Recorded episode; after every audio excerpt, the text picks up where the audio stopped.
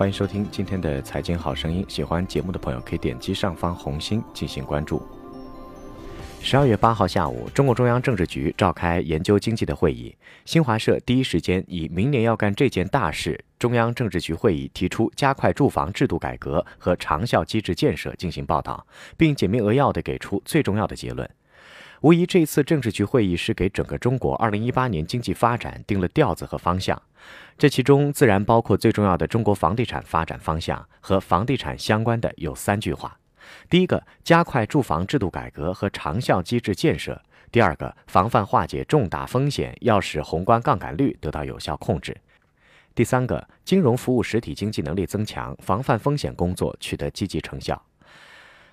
言简意赅，但是道出几个重要结论，那就是第一个，加快住房制度改革和长效机制建设，重点在于加快建设，而不再是加快研究，要玩真的了。第二个，今年调控已经达到相当的冷却市场目标，明年那种不明显、不是市场化调节手段的调控措施，如限价限购，不会像二零一七年那样大面积、强力度的使用。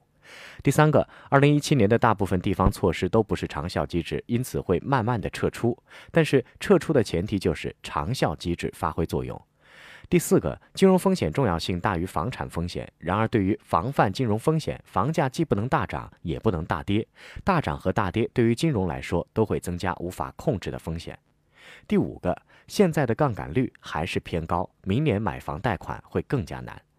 那总之一句话。从文件的表述中，明显可以感到，二零一七的调控达到一定目标，但是调控成果并不牢固，调控手段并不长期，需要在保持调控稳定基础上更换手段，变短效为长效。那么这是个怎样的会议呢？每年的十二月，中央都会召开一次中央经济工作会议，对下一年经济工作做出指导性的安排。在中共经济工作会议之前，必须会召开一次专题经济的中央政治局会议来定调。该会议参会人数不会很多，但是层次较高，为下一步中央经济会议定调子和把方向。比如，二零一五年政治局专题会议中提到，要化解房地产库存，通过加快农民工市民化，推进以满足新市民为出发点的住房制度改革，扩大有效需求，稳定房地产市场。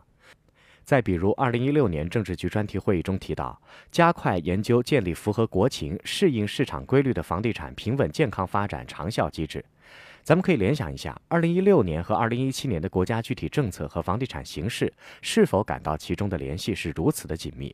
加快研究建立和加快建设，抛去二零一五年的政策去库存不说，这一政策对整个二零一六年中国房地产市场产生巨大影响。那单论二零一六年的政策是加快研究建立符合国情、适应市场规律的房地产平稳健康发展长效机制，和二零一七年加快住房制度改革和长效机制建设，你可以发现，那为什么二零一六年中央的措辞是加快研究？二零一六年对于长效机制更多的研究性质，而非落地性质和推广性质。这也就可以解释为什么在今年会那么多城市出台那么多的政策，而且这些政策虽然都是对房地产具有调控作用，但是五花八门，其中多多少少都会带有实验性质。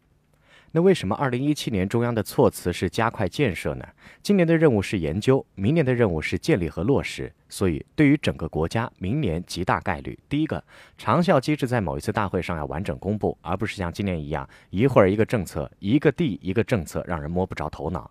第二个长效政策一定是包括土地市场、税收、交易、租赁、保障等多方面政策包，而不是一个单一的方面政策。第三个，明年极大概率会出台长效政策包的各项时间表，以应对政治局会议上加快建设的表述。第四个，明年这个长效机制会怎样的铺开？是先一线城市还是全国统一？这个还不能确定，可能是先一线城市，而后推广到二三线。毕竟现在北上广深市场已经基本上冷了，是具有推广条件的。那明年房价是会涨还是会降？首先，极大概率大涨和大降都是不可能的。政治局会议上没有重提房子是用来炒的，不是用来住的和加强宏观调控的字眼，这至少可以说明：第一个，现在调控的目标基本达到，或者说大部分达到，所以不必加码，保持即可；第二个，房价像现在一样稳定，不管是真稳还是假稳，也不管是高位稳定还是数据稳定，至少是国家愿意看见的，是认同的。那现在的市场条件已经具备长效机制上台的条件。那其次，房价的大跌和大涨都会严重扩大金融风险，所以国家要实现防范风险工作取得积极成效，房价不能大起大落是必须条件。所以从政治意义上讲，保证金融风险可控比长效机制更加重要。长效机制是为金融风险可控服务。我们再来看看对市场的影响。第一个，从全国来看，政策的高压短时间不会减轻，因为一旦失去政策，市场会不会回到二零一六年上半年那种状态？会不会调控就此功亏一篑？谁也说不准。第二个，像今年三月人大会之后，北京半月十调控的那种密集型、暴风骤雨型的高压政策，也不大可能再来，保持现在的成果即可。第三个，中央在等现在的政策发挥进一步效果，以利于长效机制出台。企业在评估自身的资金链能否能够坚持到短效机制撤出，长效机制建立。第四个，对于二零一八年，对于中央政府、地方政府、房地产企业都是一个小心翼翼、走一步看三步的心态。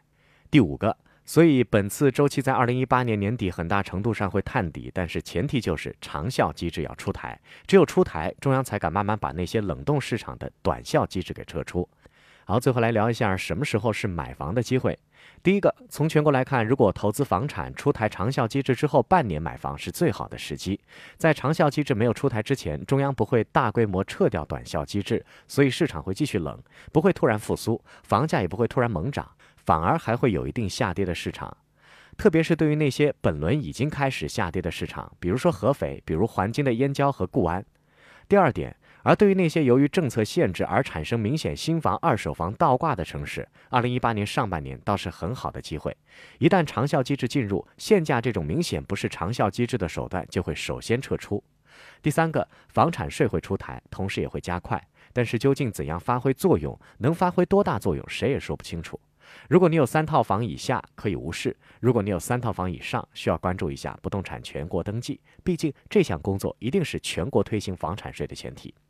第四个，如果还有能力上车的刚需，房价不会大跌，该买就买。长效机制保障的目标是人人有房住，而不是人人有房产。房价大跌，第一个不愿意的是银行，第二个不愿意的是地方政府，第三个就是已经买过房子的人，第四个才是开发商。第五点，如果你实在没有能力买房，长效机制也能帮你住上房子或者租上房子。还是那句话，长效机制不是人人有房子，而是人人有房住。好了，最后请关注蜻蜓财经微信公号，搜索“大声说事”或者“大肖说事”的拼即可。下期节目再会。